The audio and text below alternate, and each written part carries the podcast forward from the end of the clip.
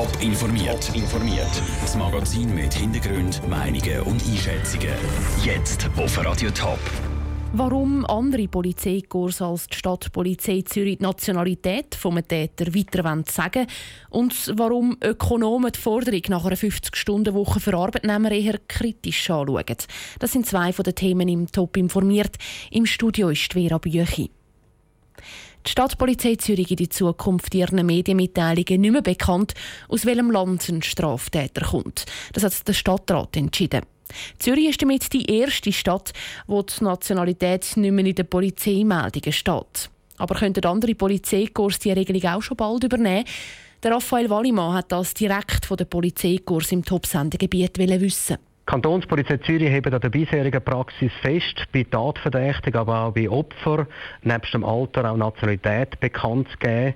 Und das orientiert sich an der Empfehlung von der Konferenz der kantonalen Polizeikommandanten. Die Antwort von Marc Besso von der Kantonspolizei Zürich gilt eigentlich auch für alle anderen Kantone im Topland. Die Konferenz der kantonalen Polizeikommandanten empfiehlt nämlich, dass die Nationalität von Straftätern mitteilt wird.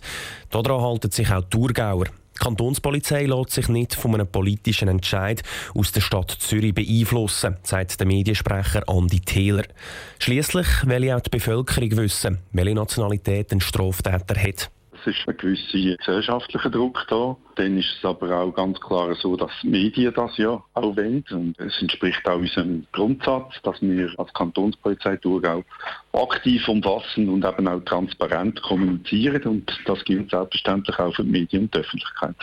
Transparent kommunizieren will auch die Kantonspolizei St. Gallen. Ein neues Thema ist das aber in der Ostschweiz nicht, sagt Hans-Peter Krüsi von der Kantonspolizei. Wir haben früher immer wieder die Diskussionen gehabt bei den Polizeimeldungen, weil wir die Nationalitäten auch nicht genannt haben. Da ist dann je länger mehr von der Bevölkerung, aber auch von den Medien gefordert worden, dass man endlich sagen soll, ob es sich jetzt um einen Schweizer oder einen Ausländer handelt. Vor sechs Jahren ist die Diskussion abgeschlossen worden. Im St. Galler Polizeigesetz ist seitdem festgelegt, dass neben Alter auch die Nationalität von Straftätern von der Polizei bekannt gegeben wird. Auch zur Wintertour wird die Stadtpolizei momentan nichts ändern, sagt der Mediensprecher Michael Wirz. Aber wir sind jetzt sehr gespannt und beobachten den Besuch in Zürich mit großem Interesse und würden uns dann allfällige Praxisanpassungen auch in Winterthur vorbehalten. Vor der Hand halten wir aber an der gängigen und eingespielten Praxis fest.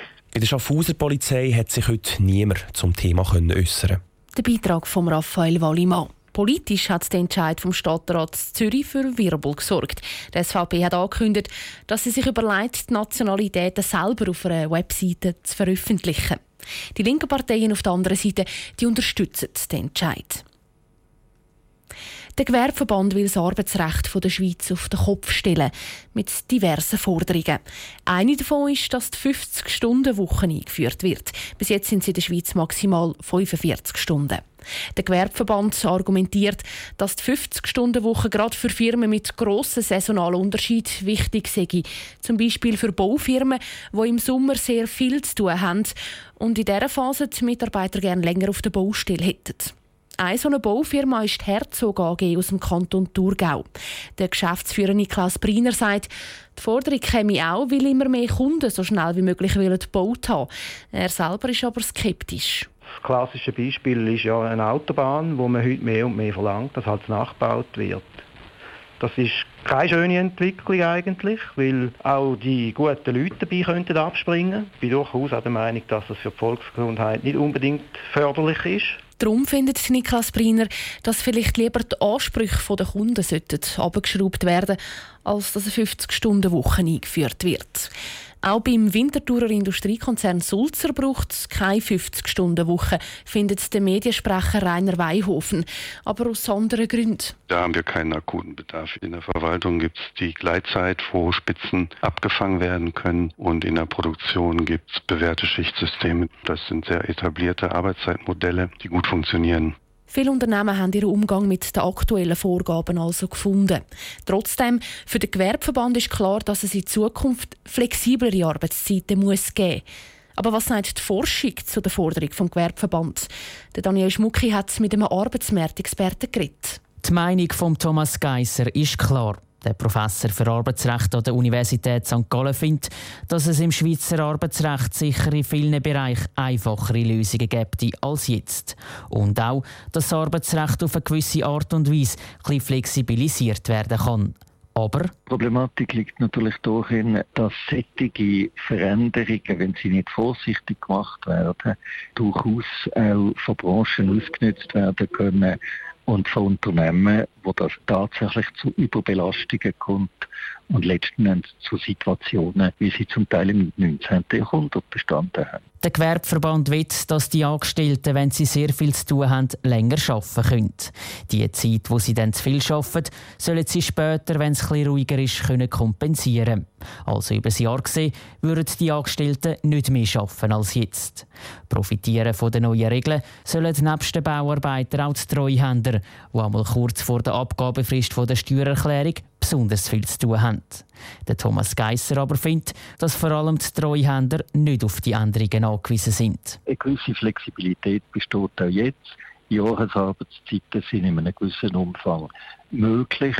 Und wenn die Kunden eben vielleicht ihre Unterlagen auch rechtzeitig bringen, dann sollte auch das für einen Treuhänder möglich sein.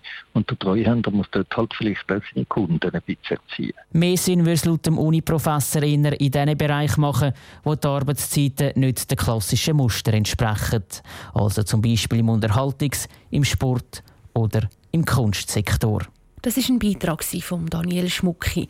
Auch wenn der Gewerbeverband das Arbeitsrecht der Schweiz auf den Kopf stellen will, entscheiden, ob die Pläne umgesetzt werden, muss die Politik. Und am Schluss darf das Schweizer Stimmvolk das letzte Wort haben. Top informiert, auch als Podcast. Mehr Informationen gibt es auf toponline.ch.